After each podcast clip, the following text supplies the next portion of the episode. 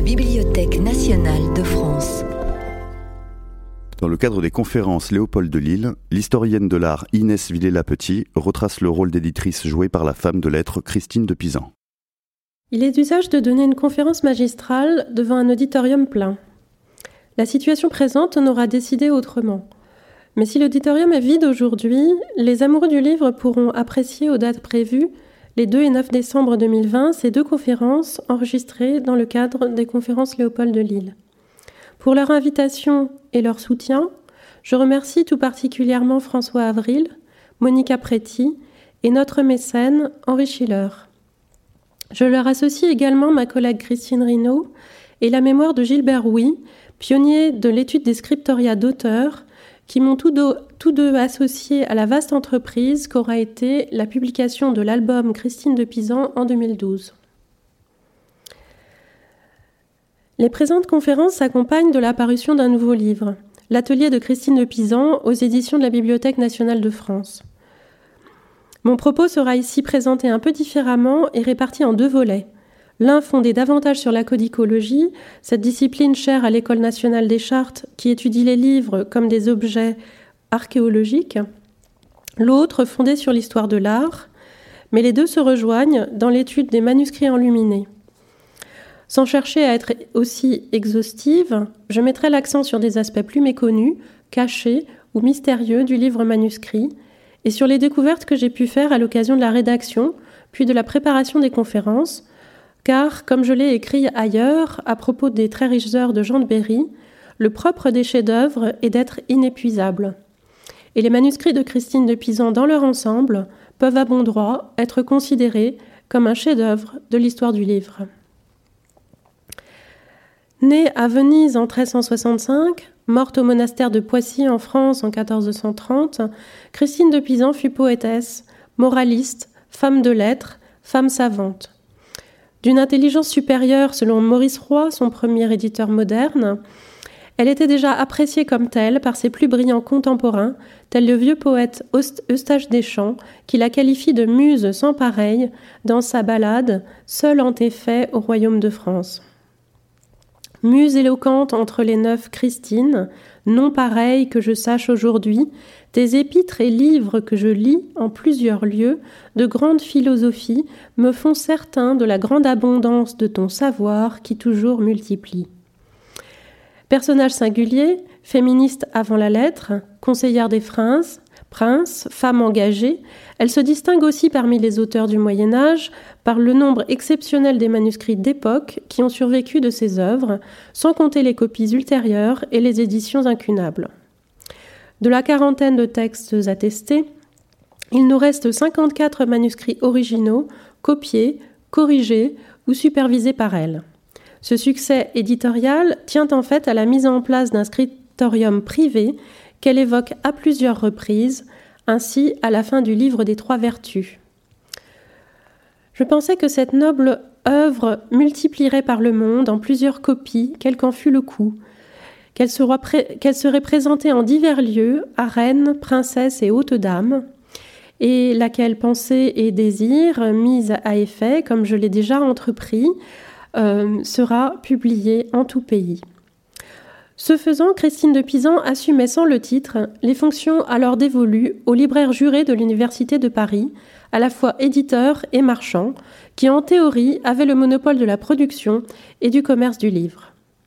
Nous prendrons le mot d'atelier au sens le plus large, non seulement le lieu de l'écriture où l'œuvre s'élabore, mais aussi le travail de tous les intervenants des métiers du livre, qu'il ait été réalisé à demeure ou dans leurs officines propres, toujours sous la direction ultime de l'éditrice, pour aboutir au volume parfait, au sens médiéval, c'est-à-dire achevé, recouvert de leur relure et prêt à rejoindre, prêt à rejoindre ses lectrices et lecteurs.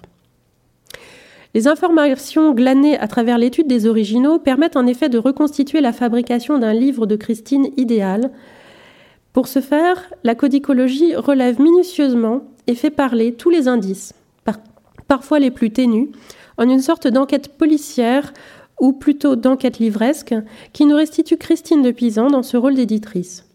On la voit alors mettre au point une véritable stratégie éditoriale pour diffuser ses œuvres, tantôt en recueil, tantôt livrets séparés, sous forme luxueuse ou plus modeste, pour atteindre, et qui sait influencer, non seulement la reine et les princesses, mais aussi les grands seigneurs, les hommes de guerre et les clercs. L'ambition que son œuvre passe à la postérité et soit diffusée en tout pays fut amplement réalisée à travers les copies de ses succès de librairie, les traductions précoces et les premiers imprimés. Ici, euh, une copie euh, des Trois Vertus enluminée à Bruges vers 1475 et en regard un imprimé euh, par Vérard de 1497. Les, indices que l'on va trouver comme stratifiés dans les livres sont de deux ordres et de deux temps. Marques de fabrication et marques d'usage. Les unes déposées par ses artisans mêmes, les autres au cours de sa vie ultérieure aux mains de ses lecteurs et possesseurs successifs. Ceux-ci y ont laissé d'anciennes cotes, leur ex-libris, des annotations, manicules, petits dessins, salissures aussi, et parfois en ont retranché des cahiers ou découpé les enluminures. Une simple goutte de cire peut faire ressurgir l'image tremblée d'un lecteur ou d'une lectrice penchée sur son livre, à la nuit tombée, en un temps jadis où l'on s'éclairait encore à la bougie. Je ne m'attarderai que sur l'une de ces marques, la plus voyante de toutes, qui nous avait beaucoup intrigué, intrigué Christine Reynaud et moi à l'époque de la publication de l'album. Tracée à la sanguine en énormes lettres rouges, elle résonne comme un cri, celui d'un lecteur très mécontent.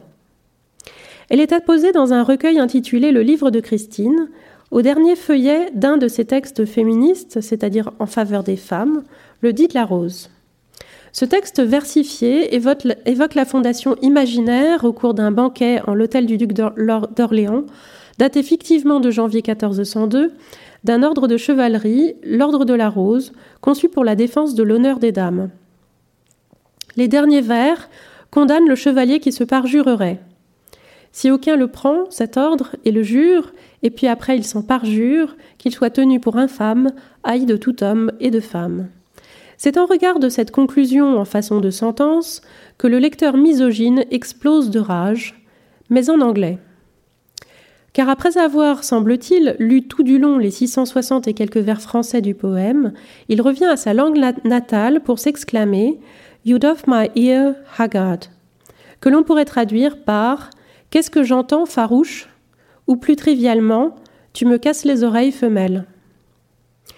L'expression a des accents shakespeariens avant l'heure, puisqu'on trouve en, 1594, dans La Mégère apprivoisée, la même comparaison injurieuse entre la femme et l'oiseau de proie hagard, qui en termes de fauconnerie est celui qui se laisse difficilement dompter. Another way I have to man my haggard to make her come and know her keeper's call. Mais qui était ce lecteur hargneux? Je pense aujourd'hui avoir trouvé la clé de l'énigme. Manifestement homme de cour, puisqu'il comprend le français, mais à l'écriture irrégulière et maladroite de celui qui a, qui a plus l'habitude de dicter que d'écrire de sa main, il pourrait bien être un roi d'Angleterre. Et de fait, la graphie de l'inscription trouve d'étroits correspondants avec la signature d'Henri VIII, dont la réputation de tyran misogyne et prototype de barbe bleue n'est plus à faire. La décapitation d'Anne Boleyn en 1536 et celle de Catherine Howard en 1542, deux de ses épouses successives auxquelles il réserva un sort funeste, font évidemment partie des preuves à charge. Un autre texte de Christine avait pourtant rencontré un succès certain à la cour d'Angleterre et dans l'entourage même d'Henri VIII.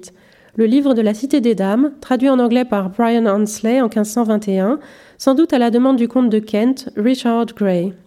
Mais si l'hypothèse se confirme, il reste à vérifier les inventaires de la librairie, royale anglaise au XVIe siècle, l'image presque incongrue du roi Henri VIII lisant Christine de Pisan nous ramène au début de son atelier. Car pour expliquer que le recueil autographe ou livre de Christine soit arrivé entre les mains du monarque, il faut se reporter un siècle plus tôt. Comme l'a montré un autre grand spécialiste des études christiniennes, James Ledlow, plusieurs manuscrits de Christine de Pisan passèrent précocement en Angleterre, notamment son Épître au Dieu d'amour, traduite en anglais par Thomas Occleve dès 1402. Christine avait en effet sympathisé avec un grand seigneur anglais, John Montagu, comte de Salisbury, venu en mission diplomatique à la cour de France en 1398, Tant c'est si bien qu'elle lui avait confié son fils aîné, Jean de Castel, pour qu'il soit éduqué avec les enfants du comte au manoir de Bisham Abbey, non loin de Londres. Mais deux ans plus tard, la chute du roi d'Angleterre Richard II et l'avènement de son adversaire, son adversaire Henry Bolingbroke entraînèrent la mort de Salisbury. Le nouveau souverain mit la main sur sa bibliothèque, y découvrit des œuvres de Christine, prit le jeune Jean sous sa protection et se mit en tête d'attirer la poétesse à sa cour. C'est du moins dans cet ordre qu'elle raconte les événements dans la partie autobiographique de son advision Christine. Le roi Henri IV d'Angleterre, qui encore est régnant, et qui s'attribue à la couronne en 1399, vit des dix livres éditiers, c'est-à-dire des poèmes, que j'avais déjà plusieurs envoyés aux dix comtes de Salisbury. Et de fait, par deux de ces héros, notables hommes venus par deçà, en France, me manda, priant et promettant du bien largement, que par-delà je allasse, donc que j'allasse à Londres. Et comme de ce, de ce je ne fus sans rien tenté, dissimulait tant que mon fils, fils put avoir en retour, disant grand merci, et que bien à son commandement j'étais. Et je fis tant à grand-peine, et par le moyen de mes livres, que j'eus congé que mon fils vint me quérir par deçà, en France, pour me mener là, Angleterre, qui encore n'y voit. La fin est ironique sur le mode va voir là-bas si j'y suis. Au lieu de se rendre à Londres, il semblerait qu'elle ait envoyé comme rançon, excuse ou substitut d'elle-même un recueil de ses œuvres, montrant des signes d'une copie hâtive, le manuscrit où l'ire royal a laissé sa marque pourrait bien être celui-là. Auquel cas, il se trouvait dans la librairie royale d'Angleterre depuis 1403. Christine et ses livres, Christine de Pisan, éditrice de ses textes, si abondants en évocation du livre et du dit, l'œuvre rimée, que le lecteur est non seulement invité à entendre, mais aussi à voir en sa forme matérielle, oyez et voyez, ainsi dans le débat de deux amants. Et pour ce prince excellent, de moi pourtant, si j'ai désir que j'ai désir que voyez un petit dit lequel est rimoyé. Les aspects du livre font écho au texte et corroborent ce souci de faire le livre. Souvent cité un passage de l'Advision Christine la montre faisant le compte à la fois de ses œuvres, une quinzaine à l'époque sans compter les petits poèmes, et du nombre de cahiers de parchemin qu'elle représentait déjà. Depuis l'an 1399 que je commençais, jusqu'à cet an 1405 auquel je ne cesse pas, j'ai compilé en tout 15 volumes principaux, sans les autres particuliers petits ditiers, les poèmes, lesquels tout ensemble contiennent environ 70 cahiers de grand volume. Le compte est exact si on considère le recueil de Chantilly, en deux volumes, dont le caractère cumulatif montre qu'il était son manuscrit d'auteur, dans lequel elle consignait ses nouvelles œuvres au fur et à mesure. En 1405, il comptait 55 cahiers. Pour compléter le compte, il faut ajouter les 15 cahiers des faits et bonnes mœurs du sage roi Charles V, une œuvre de commande achevée en 1404. La Cité des Dames viendra après. Christine reste donc modeste dans cette affirmation qui ne tient pas compte des copies qu'elle offrait. Le corpus des manuscrits autographes permet de saisir les étapes de sa création livresque depuis le moment même où la pensée à fleurs, jetée sur le papier d'une écriture pressée. Les modestes brouillons raturés d'un auteur, qui précède une œuvre nouvelle dans la forme aboutie du livre, sont rarement conservés. Mais grâce aux zèle des chanoines érudits de l'abbaye Saint-Victor de Paris, Simon de Plumetot et Guillaume Tuisselet, qui ont rassemblé au milieu du XVe siècle des écrits de lettrés des décennies précédentes, un brouillon de Christine de Pisan nous est parvenu. Si le fascicule des proverbes moraux, signé et daté de 1405, ne paye pas de mine, la comparaison avec une copie du même texte, mise en forme et en livre, est éloquente. Ici, le recueil de la reine de 1413. D'une écriture cursive pleine de signes d'abréviation, sans ligne de réglure pour guider la main, monochrome et seulement pourvu d'une initiale au trait, le brouillon a tous les caractères d'un manuscrit de travail. Structuré, aéré, calligraphié, orné, parfois illustré, La page du livre de présentation présuppose au contraire un minutieux travail d'élaboration, le travail d'un éditeur et en l'occurrence d'une éditrice, puis, puis, plusieurs intervenants pour la copie, le décor, l'image. Si les livres du corpus aujourd'hui conservés sont copiés sur parchemin, la modestie du brouillon se remarque aussi à son matériau puisqu'il est écrit sur papier. Le parchemin, assez coûteux, était alors supposé pérenne. Le papier meilleur marché n'avait pas encore très bonne réputation, puisque Christine elle-même évoque la faiblesse d'un peu de papier qui se pourrit en peu de temps dans les faits d'armes. Le reproche au vrai ne tient, pas, ne tient pas dès lors que ce bon papier de chiffon est employé dans un livre relié et conservé en bibliothèque, comme le recueil des Victorins. Mais le papier a aussi pour le chercheur moderne l'avantage de fournir des indications de provenance et de chronologie. La même page des proverbes, sous un autre éclairage, révèle le filigrane du papetier, c'est-à-dire l'empreinte laissée dans la pâte à papier par un fil métallique formant la marque du fabricant, fixée au fil tendu de la forme. La lettre P surmontée d'une croix, prise dans la, pliure du feuillet, est probablement celle d'un moulin actif entre 1380 et 1430 à Troyes en Champagne, dont venaient les principaux marchands papetiers sur la place de Paris, tels Barthélemy Récent et Pierre Le Camus, cités en 1415. Si ce n'est l'initiale même du fabricant, cette lettre crucigère, qui a suscité toutes sortes d'hypothèses assez farfelues, pourrait se rapporter simplement à Saint Pierre, patron de la cathédrale de Troyes, de même que les papiers italiens d'Émilie-Romagne, marqués de cette même lettre, dans une, forme un peu différente, se plaçait sans doute sous l'invocation du saint patron de Bologne, San Petronio. L'autre filigrane qui apparaît dans le papier d'un manuscrit de Christine, une encre de marine, attribut de Saint Clément, semble également sortir d'un moulin troyen, actif à partir de 1390 sur plusieurs décennies. Ce petit fascicule, intégré dans le recueil victorin, est l'unique manuscrit connu de la Lamentation Christine de Pisan, ou Lamentation sur les mots de la France, une épître adressée au duc de Berry en août 1410. Il s'agit soit d'un exemplaire, c'est-à-dire un modèle pour la copie d'autres exemplaires, soit de l'épître telle qu'elle fut envoyée, puisque le texte en est calligraphié, signé et daté. D'autres copies ont cependant dû exister, telles les deux épîtres que Christine fit quand nos seigneurs étaient devant Bicêtre, mentionnées dans la bibliothèque de Guichard Dauphin, maître de l'hôtel du roi. Coalisés autour de Charles d'Orléans et Jean de Berry en avril 1410 dans la Ligue de Gien, les seigneurs du parti Armagnac avaient en effet rassemblé leurs troupes l'été suivant devant, devant le château de Bicêtre. La guerre civile commençait. Dans ces circonstances tragiques, alors que les environs de Paris étaient livrés au pillage, Christine en appelle à la raison des princes. Le leitmotiv des larmes, Jean de Berry, les Parisiens, Christine elle-même, par deux fois, sont figurées en pleurs dans le texte, trouve une étonnante confirmation dans les tâches du premier feuillet.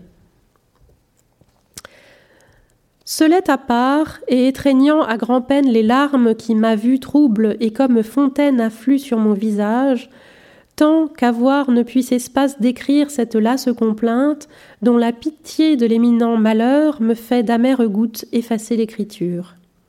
Et plus loin, Ah, France, France, jadis glorieux, royaume, hélas, comment dirais-je plus, car, car très amères pleurs et larmes incessables choient comme ruisseaux sur mon papier, si, bien qu'il n'y a place sèche où je puisse continuer l'écriture de la complainte très douloureuse que l'abondance de mon cœur par grande pitié de toi veut jeter dehors.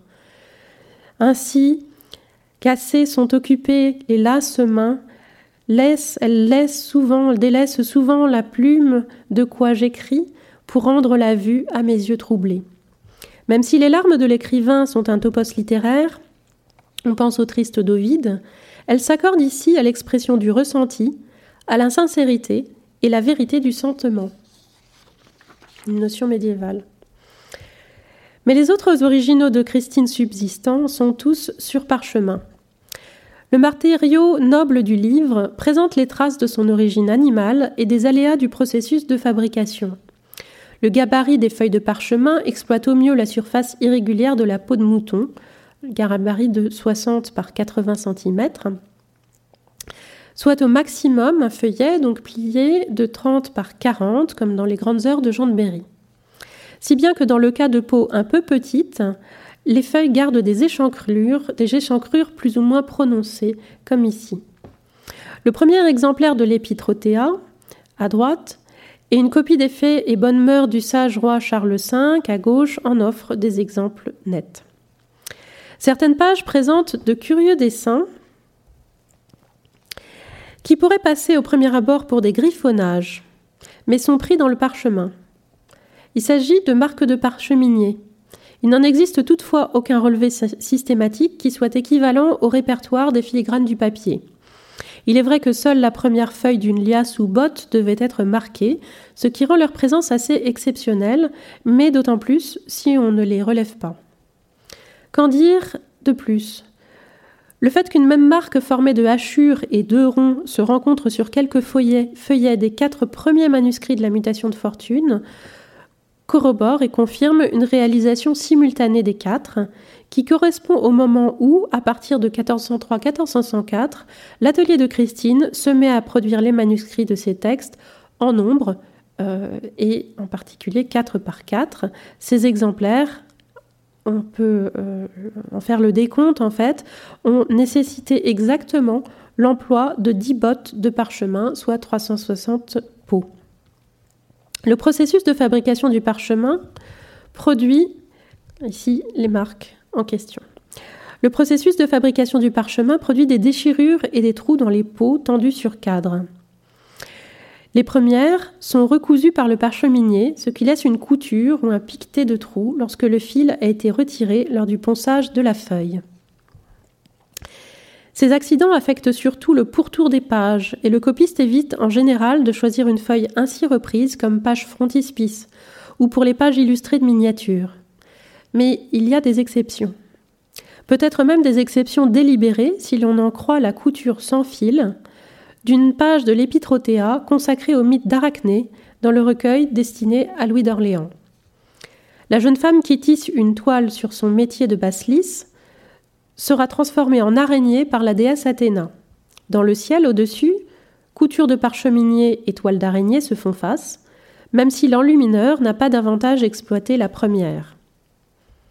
Vous avez ici euh, le détail en fait de cette couture et juste au-dessus euh, le revers euh, du feuillet en fait et un autre manuscrit présente encore le fil de couture. Quant au trou du parchemin, il pouvait être comblé par des collures ou pièces de parchemin collées avec un peu de gomme de cerisier, suivant un procédé assez simple et manifestement efficace puisque la plupart de ces patchs ont tenu. Certaines collures précèdent le texte et pourraient être l'œuvre du parcheminier, telles euh, l'énorme euh, patch qu'on aperçoit euh, sur un feuillet du débat de deux amants vers 1401-1402, dont le parchemin est d'ailleurs assez médiocre, et bien qu'il soit sans doute un exemplaire euh, de dédicace à Louis d'Orléans, ce qui montre l'atelier de Christine à ses débuts. D'autres, toutefois, n'avaient pas été comblés lors de la copie du texte, et ne le furent qu'a posteriori, en particulier dans le manuscrit de la Reine. Il s'agit là des signes qui permettent de dire que ce recueil, composé à la hâte, à la hâte pour être offert à Isabelle de Bavière le 1er janvier 1414, intègre des manuscrits antérieurs et plus précisément des exemplaires que Christine avait gardés par devers elle. C'est le cas des cahiers contenant les proverbes boraux de 1405 et les enseignements de Christine à son fils de 1398, dont le texte contournait à l'origine un grand vide, comblé et partiellement réécrit pour que le manuscrit soit plus présentable. Et on voit en fait qu'une une strophe avait été écrite euh, décalée et donc à, euh, le, trou en fait était, euh, encore présent. Sandra Mann avait déjà relevé un processus équivalent dans les cahiers de l'Épitrophéa, qui, pour être mis au format des autres textes du recueil de la reine, ont été rallongés par des languettes de parchemin. Le procédé a été si bien mis en œuvre que les bordures augmentées peuvent passer inaperçues. Il devait s'agir là encore d'un exemplaire, celui de la seconde version du texte, remontant aux années 1405-1407. Et les emplacements euh, de, ces feuillets destinés à, servir de modèle à la copie, en fait, euh, les emplacements pour l'enluminure avaient été laissés libres et ne furent pourvus qu'au cours de la campagne de mise en recueil pour la reine, durant l'année 1413, ne furent pourvus donc de leur euh, miniature euh, que dans cette dernière étape de fabrication. Ces particularités montrent en tout cas que l'atelier, et peut-être Christine elle-même, maîtrisait les aspects techniques du manuscrit, y compris ses collures. Il en allait de même de la réglure, préalable indispensable à la copie d'un livre. Règle en main, il faut y tracer le cadre d'écriture et les lignes comme sur les cahiers d'écoliers. Ce travail fastidieux, page à page, revenait tantôt au parcheminier, qui moyennant un supplément pouvait fournir des cahiers de parchemin pré-réglés, tantôt au copiste ou à la copiste, le cas le plus fréquent, sans doute par économie. Les piqûres faites à l'aiguille, qui définissent les lignes principales et la fine réglure à la pointe d'argent, sont bien visibles sur le premier manuscrit, premier exemplaire de la mutation de fortune, qui est un manuscrit à deux colonnes de texte, pourvu de colonnettes supplémentaires pour l'initiale des vers. Cependant, l'un des exemplaires conservés des sept psaumes allégorisés en 1409 a sans doute été copié sur un parchemin pré-réglé, acheté tout près, du type de ceux qu'on utilisait pour les livres d'heures, qui, comme les livres liturgiques, se caractérisent par une réglure rose. Celle-ci passe en effet sous l'enluminure de la page frontispice et reste en partie visible par transparence, sous les pigments, ce qui est d'ailleurs courant dans les livres d'heures parisiens de l'époque.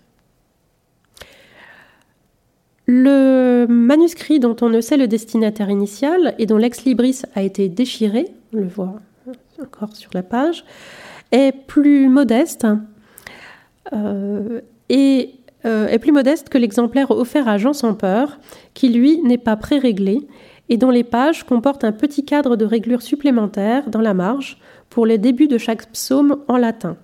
Ce n'est pas là une réglure standard et par conséquent, il faut en attribuer le travail à l'atelier de Christine ou à elle-même. En outre, ce manuscrit est écrit en lettres de forme, L'écriture gothique des livres liturgiques, beaucoup plus exigeante et chronophage que l'habituelle lettre de cours, ou cursive calligraphique employée par Christine et ses copistes, euh, se rencontre ici. Et euh, ce qui est une particularité des livres liturgiques et des livres d'heures. Rien n'a donc été laissé au hasard pour en faire un livre de chapelle, ce qu'il devint effectivement, puisque les inventaires bourguignons nous apprennent qu'il était conservé dans la chapelle du duc. Le premier manuscrit de l'Épître présente lui aussi une réglure christinienne. Pour ce texte, qui se présente comme la lettre au jeune Hector de la, nommée Othea, déesse de prudence, et comporte 100 brèves histoires tirées de la mythologie antique, commentées et moralisées à la façon de l'Ovide moralisé, le mode de réglure retenu est rien moins que celui des Bibles glosées du XIIIe siècle, qui enchâssent le texte biblique dans une glose écrite d'une écriture de plus petits modules. Les strophes du texte de l'épître, au centre, sont semblablement emboîtées dans un commentaire à deux niveaux. À gauche, la glose explicative, à droite, l'allégorisation chrétienne, que distingue la couleur de l'encre, du plus foncé au plus clair, et le module décroissant des lettres du texte, tandis qu'un système de numérotation permet les renvois de l'un à l'autre. Ce mode de présentation implique une réglure discontinue et un va-et-vient du texte à ses commentaires. Un autre modèle, plus contemporain, pourrait avoir été la célèbre Bible de Jean de Scie, une traduction française commentée de la Bible à l'initiative du roi Jean le Bon, laissée inachevée, mais qui attira l'attention de Charles V et ses frères, puis de Louis d'Orléans, qui en fit poursuivre l'illustration. Dans le livre des faits et bonnes mœurs du sage roi Charles V, et l'éloge par Christine des traductions bibliques, semble curieusement, traduction biblique attribuée à ce roi, enfin, euh, comment dire, commandée par ce roi, semble curieusement s'appliquer à la disposition de sa propre épître au Théa. Donc, le roi euh, fit euh, translater, euh, traduire de latin en français tous les plus notables livres comme la Bible en trois manières et elle précise, c'est à savoir le texte, puis le texte et les gloses ensemble, puis d'une autre manière allégorisée. Fondé sur un système de réglure complexe, le parti très exigeant pour la copiste de cette réglure spécifique sera ensuite abandonné ainsi dans le recueil destiné au duc d'Orléans, au profit d'une mise en page à deux colonnes, sans variation de dimension, chaque texte étant suivi de sa glose et son allégorie, ce qui favorise une lecture continue. Cependant, même dans cette disposition d'apparence simplifiée, les couleurs de l'encre restent indicatives.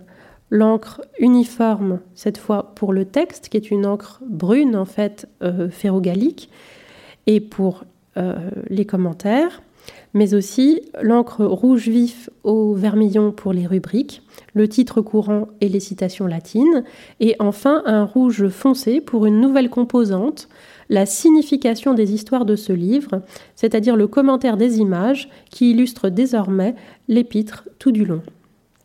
Il n'en demeure pas moins que la réglure n'est pas qu'un aspect technique du livre, puisqu'elle s'avère signifiante et révèle une ambition intellectuelle. Elle nous dit le sens que Christine entendait donner à son œuvre et comment, à l'origine, elle voulut que soit perçue et comprise son épître au Théa. Le texte est identique à peu de choses près, mais le simple choix de mise en page mettait en valeur soit un enseignement aux fins d'édification, soit la narration. À la manière des quatre sens de l'écriture, l'œuvre superpose les lectures possibles et conserve une visée morale. La mise en page originelle se retrouve dans une copie contemporaine, mais extérieure à l'atelier de Christine, qui reflète un état intermédiaire, à savoir la présentation glosée, mais un parti d'illustration intégrale, bien qu'ici inachevé. Et on, euh, partie d'illustration intégrale, en fait, qui est, celle, euh, du, euh, qui est celui du recueil du duc. Et de même, euh, on retrouve euh, cette même présentation à la toute fin du XVe siècle dans l'édition imprimée par euh, Philippe Pigouchet, qui se fonde manifestement sur un manuscrit glosé de l'épître Théa. La réglure étant définie, venait l'écriture, précédée de quelques essais de plumes pour vérifier si la nouvelle plume d'oie ou de cygne était bien taillée. Un copiste en usait environ 5 par journée de travail, estime-t-on. Le parchemin utilisé pour ces essais était ensuite récupéré pour servir de garde et contre-garde, en général ceux du plat inférieur de la reliure, le matériau, le parchemin étant assez précieux et coûteux, rien ne se perd. Le premier manuscrit de l'épître Théa, celui de la version glosée, conserve justement de tels essais de la main de Christine avec ses pleins et ses déliés. À l'encre rouge, utilisée pour les rubriques du texte, on trouve les mots allégorie et texte, ainsi que deux lignes rognées d'une écriture très cursive. La présence des deux échantillons d'écriture sur cette garde montre toute la différence entre la lettre de cours ou cursive calligraphique et la véritable cursive beaucoup moins lisible. L'identification d'un autographe de Christine de Pisan remonte à un article de sa biographe Charity Willard en 1965. Celle-ci se fondait sur une dédicace ajoutée à un exemplaire de l'Épître à la Reine, dans la même écriture, qui dit Prenez en gré, s'il vous plaît, cet écrit de ma main, fait après minuit une heure. Noble Seigneur pour qui je l'ai écrit, prenez en gré, quand vous plaira, mieux vous sera réécrit, mais je n'avais nul autre clair à l'heure, prenez en gré, s'il vous plaît. Depuis, les indices concordants se sont accumulés, permettant à Gilbert Huy et Christine Rinaud de délimiter un corpus de manuscrits autographes auxquels ont été joints ceux d'autres scribes, relus et corrigés par Christine de Pisan en une écriture plus cursive, les interventions les plus significatives étant bien sûr les corrections d'auteurs qui modifient le texte. Son écriture élégante et régulière s'orne souvent de lancers de plumes, de cas de lure, de lettres enrubannées, ainsi dans le premier manuscrit de la mutation de fortune. Polynice, la fille aînée, ou euh, la fille euh, aînée de Polynice, avait nom Antigone, et l'autre Ismène au clair visage, qui puis depuis fut reine moult sage. Certaines initiales y sont agrémentées de dessins et grotesques, un amusement de copiste, ainsi un M poisson décoré de fleurettes ou un S en façon d'animal fantastique à dents pointues. Ce type d'ornement du texte n'est pas si courant et révèle une autre facette de Christine de Pisan, son humour. Ces fantaisies se donnent en effet libre cours dans des textes à sujet profane ou plus autobiographiques, comme La Mutation, alors qu'elles sont réfrénées dans des œuvres de piété, comme les sept psaumes, comme si Christine gardait à l'esprit une certaine idée de convenance. Cependant, dans La Mutation, dont on sait la copie terminée en 1403, plusieurs des lettres ornées comportent aussi de petites inscriptions cursives qui n'ont rien à voir avec le texte et dont les déclarations d'amour intriguent, d'autant plus que le volume fut offert à Philippe le Hardy. Le vieux duc de Bourgogne ne paraît pas le destinateur premier de Mon cœur avait, vous avez mon cœur, assorti à un ruban détouré sur fond d'encre. Ou bien de la même formule écrite en rébus, avec deux cœurs, deux cœurs liés. L'abondance des doubles cœurs qui ponctuent le manuscrit laisse supposer une autre intention, un présent courtois dont l'histoire nous échappe, la dédicace originelle et certaines inscriptions ayant été soigneusement grattées ou peut-être cachées par de nouveaux dessins. Mais laissons pour l'heure cette affaire de cœur pour nous intéresser aux deux autres mains. En effet, à partir de 1403, deux autres copistes vont être employés par Christine de Pisan et se répartir une partie de la production de l'atelier à ses côtés. Et sous sa supervision, puisqu'elle reste la correctrice des manuscrits qu'il copie pour elle. La stratégie de multiplier les exemplaires de chaque nouveau texte pour en distribuer au prince l'oblige en effet à déléguer une partie du travail. Les ducs d'Orléans, de Bourgogne, de Berry et de Bourbon sont simultanément dédicataires d'une copie. Cette nécessité nouvelle de démultiplier les exemplaires dès la naissance de l'œuvre amène une rationalisation de la production. Ainsi naissent, en l'espace de trois ans, entre 1403 et 1406, les manuscrits frères du chemin de longue étude, de la mutation de fortune, des faits et bonnes mœurs de Charles V, de la vision christine et de la cité des dames, qui sont des œuvres de grande ampleur. Les deux recrues vont donc copier une quinzaine de manuscrits chacun.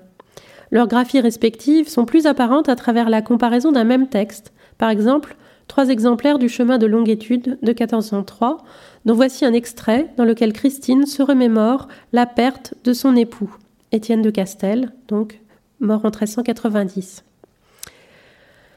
Comme fortune perverse, par son tour qui plusieurs tue, qui m'a du tout abattu, dont la douleur excessive, saoulant, solette et pensive, je suis, regrettant le temps passé, joyeux, qui m'est dès lors désormais effacé, et pour tout par elle, et tout par elle et par la mort dont le souvenir me mord sans cesser, avec ici quelques variantes orthographiques selon les manuscrits.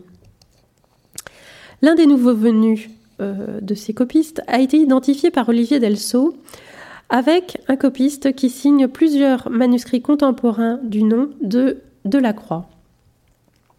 Ainsi, un recueil de 1406 contenant notamment des traductions de l'Aiguillon d'Amour divin de Saint-Bonaventure et de l'Horloge de Sapience du mystique Heinrich Suso. Le Saint-Manuel qui accompagne la signature du copiste, petit dessin en usage chez les notaires qui vont marque personnelle et professionnelle, se retrouve d'ailleurs à la suite de certaines réclames de manuscrits qu'il copie pour Christine de Pisan, comme ici euh, une réclame de la vision Christine. Peut-être était-il clerc notaire juré au Châtelet, c'est-à-dire l'un des 60 notaires royaux de Paris. Il devait être aussi apparenté au copiste André de la Croix, attesté en 1399 au service de la reine Isabelle de Bavière. Quant à l'autre copiste, en charge en particulier des exemplaires de la Cité des Dames, on estimait déjà qu'il avait dû se former auprès de Christine de Pisan, le qualifiant même de bras droit de l'atelier. Tirant les conclusions logiques de ces remarques et de la chronologie, j'ai proposé dans le livre qui accompagne la présente conférence d'identifier ce copiste au propre fils de Christine, Jean de Castel, alors tout juste revenu d'Angleterre, lorsque sa main apparaît dans le chemin. Restait à vérifier l'hypothèse. Or, il se trouve que nous avons des échantillons de l'écriture de Jean de Castel dans les registres de chancellerie, puisqu'il obtint une charge de notaire secrétaire du roi en novembre 1409. Un acte de janvier 1410, copié dans le registre par le jeune notaire secrétaire qui signe Castel, fera l'affaire. Cependant, la cursive des minutes est difficilement comparable avec les écritures livresques, et c'est donc avec des vestiges de notes cursives qu'il faut faire la comparaison, une préparation de rubrique faite dans la marge d'un manuscrit de la Cité des Dames au moment de la copie du texte, pour ne plus avoir à recourir à l'exemplaire lors de la rubrication, euh, sans doute. Je cite donc cette rubrique et cette préparation de rubrique de la reine Pentésilée et comment elle alla au secours de Troie, 19, qui est le numéro du chapitre. L'activité du copiste débutant, assez maladroit en 1403, il n'avait pas 20 ans, s'inscrit précisément dans le laps de temps où il n'avait pas encore de situation, où il n'a pas encore de situation et se trouvait donc à la charge de sa mère. De plus, Olivier Delceau a identifié sa main dans un volume des Chroniques de Froissart dont les armoiries ont été repeintes, mais qui a conservé les harpies tenant l'écu.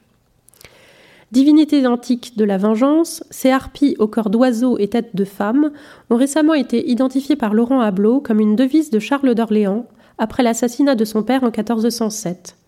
Le fait que le copiste se trouve au service du duc d'Orléans au moment de la guerre civile s'accorde aussi avec ce que l'on sait des sentiments politiques de Jean de Castel. S'il n'est pas amateur de grotesque, comme Christine, il a toutefois laissé dans une réclame d'un exemplaire de la Cité des Dames, copié vers 1407, un visage dessiné, caricature ou peut-être autoportrait qui pense à sa belle amie, qui est le, les mots de la réclame. L'atelier de Christine de Pisan était donc en partie familial mais devant son public et les princes, dont elle était l'interlocuteur direct ou l'interlocutrice directe, ses manuscrits restaient considérés comme des livres de Christine. Ainsi, le recueil destiné à Louis d'Orléans, dont Delacroix et Castel se sont partagés, Castel se sont partagés la copie, est-il donné pour fait et composé par Damoiselle Christine de Pisan dans l'inventaire de la librairie de Jean de Berry. Elle apparaît donc bien dans un rôle d'auteur-éditeur. L'étude codicologique nous révèle donc un contexte social, économique, politique, dans lequel s'inscrit l'objet livre avec ses fournisseurs, associés, sous-traitants, commanditaires et dédicataires, tel ici le roi Charles VI, représenté avec la devise du loup de Louis d'Orléans, brodée sur sa manche dans le recueil destiné au duc. Le roi de Charles VI, donc euh, qui était euh, dédicataire premier du livre du chemin de longue étude. Le grand livre que lui présente Christine a une couverture orangée, deux lanières noires et quatre boulons, les livres étant alors euh, rangés à plat. Si les couleurs de l'enluminure ne reflètent pas nécessairement la réalité du livre, la prévalence du rouge s'accorde bien avec les mentions des livres de Christine dans les inventaires princiers, presque invariablement couverts de cuir vermeil emprunt ou couverts de cuir rouge marqueté. D'autres mentions permettent de préciser ainsi un roman arthurien couvert d'un cuir vermeil et empreint de plusieurs fers, ou encore le livre d'heures de la reine, relié et couverte à empreinte de batelettes. La découverte par Gilbert Rouy, sous la couvrure de velours bleu d'un exemplaire inachevé du chemin de longue étude, d'une reliure de cuir rouge décorée de petits fers, et l'identification du manuscrit dans les inventaires de 1417 et 1440 de la librairie de Charles d'Orléans, où il est donné pour couvert de cuir rouge marqueté à deux fermoirs de cuivre, a été décisive. Mais ces implications n'en ont sans doute pas été suffisamment tirées pour l'histoire de la reliure, qui ignore encore à peu près tout des reliures de cuir du début du XVe siècle. Comme l'étaient sans doute les heures de la reine, le veau rougeâtre des plats est entièrement recouvert d'un décor animalier estampé à froid, formé par un emboîtement de cadres qui alterne les filets tracés au peigne et les frises de petits fers avec une préférence marquée pour les bételettes. Lion, lion héraldique, cerf de format rectangulaire, petit aigle bicéphale, mais aussi cœur marqué d'une croix euh, sur un fer de format carré. La partie centrale est composée avec des fers de plus petite dimension et les deux plats présentent les frises dans le même ordre. Or, le jeu de fer a des correspondants dans les reliures de deux autres manuscrits originaux de Christine de Pisan, qui jusqu'ici étaient attribués à tort à Vincent Gohon, relieur à Lille à la fin du XVe siècle. Gohon est connu pour euh, signer la plupart de ses reliures avec un fer spécifique à son nom. Certes, il y a une continuité au long du siècle dans le vocabulaire de petits fers et peignes, mais l'esthétique n'a plus rien à voir. On est passé de l'horreur du vide, qui va jusqu'à faire se chevaucher l'impression des fers pour ne laisser aucun espace découvert, à une mise en page aérée qui juxtapose plage de cuir lisse marquée d'une croix de Saint-André et bords estampés. Le nombre des fers est plus réduit et sans bête, lys florentin, fleurs avec tiges et fleurettes. En revanche, la reliure d'un volume du corps de policier de 1406-1407 présente, outre le petit aigle impérial commun avec le chemin de longue étude, le même type de décor saturé de bêtes. Agneau de Dieu en carré, oiseau adossé à un fleuron, cerf de format carré, etc. Cette reliure fait le lien avec un troisième manuscrit christinien, un exemplaire du livre de paix de 1414, qui partage avec elle un petit fer au pélican nourrissant ses petits, dans un cercle. Petit dragon, fleur de lys, pélican dans un carré, agneau de Dieu en cercle et grand lys dans un carré cantonné de lys pour la frise extérieure complètent le jeu. Hum. Et j'ajoute aujourd'hui à ce petit groupe un manuscrit extérieur au corpus de Christine de Pisan, mais bien daté, puisqu'il s'agit d'un missel parisien richement enluminé, offert au chapitre de la cathédrale Notre-Dame de Paris en 1426 par le libraire Olivier de l'Empire et un chapelain de la cathédrale du nom de Gérard Morel. Un des quatre libraires principaux de l'Université de Paris des 1384, Olivier de l'Empire devait être alors assez âgé. Le missel a été pourvu au XXe siècle d'une nouvelle reliure, mais une partie de celle d'origine est malgré tout bien conservée. On y retrouve notamment, au milieu d'un riche répertoire animalier, le cerf en carré et une variante d'un peu plus grand format de l'aigle bicéphale. Il faut cependant noter que les fers de relieur, alors commandés aux orfèvres, sont un patrimoine qui se transmet de génération en génération de relieurs. Aussi n'est-il pas surprenant de retrouver l'empreinte de certains de ces fers, tel le grand lys cantonné de lys, sur la reliure des heures de Jacques de Luxembourg vers le milieu du XVe siècle, et d'autres plus tard encore. Enfin, les inventaires font mention d'une seule reliure de soie, celle du recueil destiné à Louis d'Orléans, acquis en 1408 par Jean de Berry, le duc étant mort avant de recevoir son volume. Celui-ci est dit alors couvert de drap de soie noire ouvré, et était peut-être du même tissu précieux que les couvertes qui enveloppaient les volumes des sept psaumes, reliés de cuir rouge emprunt, mais aussi pourvus d'une chemise d'un drap de soie noire semé de feuillage vert.